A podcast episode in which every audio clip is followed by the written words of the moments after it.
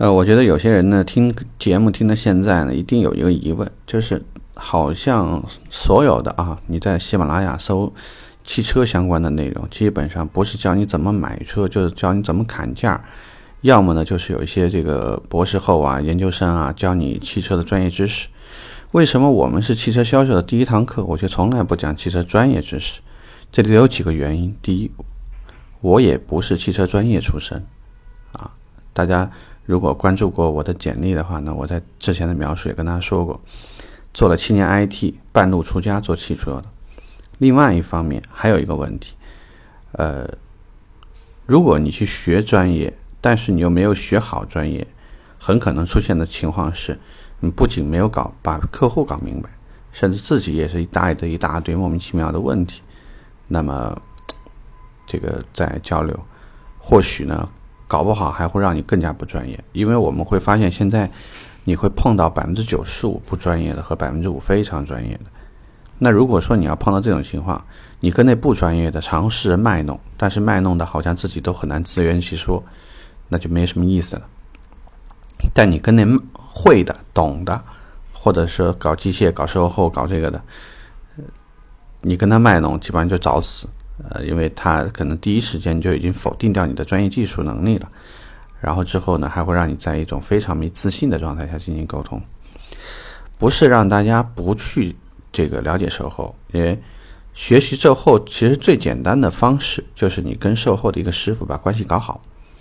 然后找一个时间大家方便，比如说他值夜班，反正也没什么工作，没有客户来，打开引擎盖。把里面的这个这个空气滤芯啊，这个刹车油、助力转向油，这个助力转向，这个是这个是 ABS 啊，什么这个是电瓶啊，那个是什么呃保险盒子呀，你可以全部都讲一遍。呃，有时候呢可能讲的会比较直观，然后呢车辆悬起来以后，你再搁那看车底下面的这个这个排气管什么情况，然后呢这个汽油滤芯在哪儿。因为早期我们卖车的时候呢，都需要到车间里面，大概要待到半个月，所以呢，多少呃耳濡目染吧，就是多少可能听过一些。在这里不跟大家刻意的去讲，就是这几个原因，我想在这里呢稍微说明一下。当然，如果你是汽车专业出身，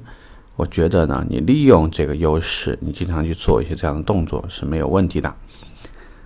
呃，也可能呢会成为客户心目中的一种技术专家。那如果说呢，在这方面呢，其实大家都是新人。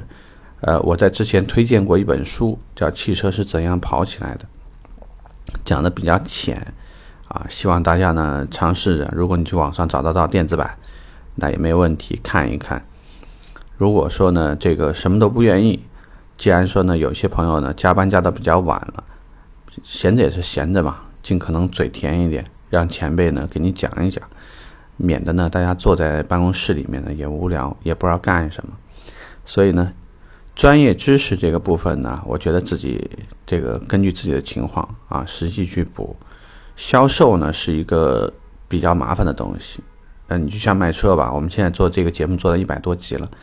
你要问我能不能做一千集，其实一千集都能。为什么呢？交车时候会出现多少种问题，你知道吗？验车的时候会出现多少种问题，你知道吗？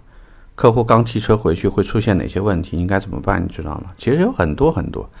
呃，我现在能跟大家说，是因为我毕竟讲我们在专业的这个部分干这行干了十二年，总归看过的案例会比各位多很多。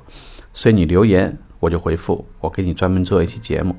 如果没有回复，那么我也就想想可能什么地方容易出差错，我就再给大家补一课。大概就这个意思，OK，这个话题我们就聊这吧，嗯，拜拜。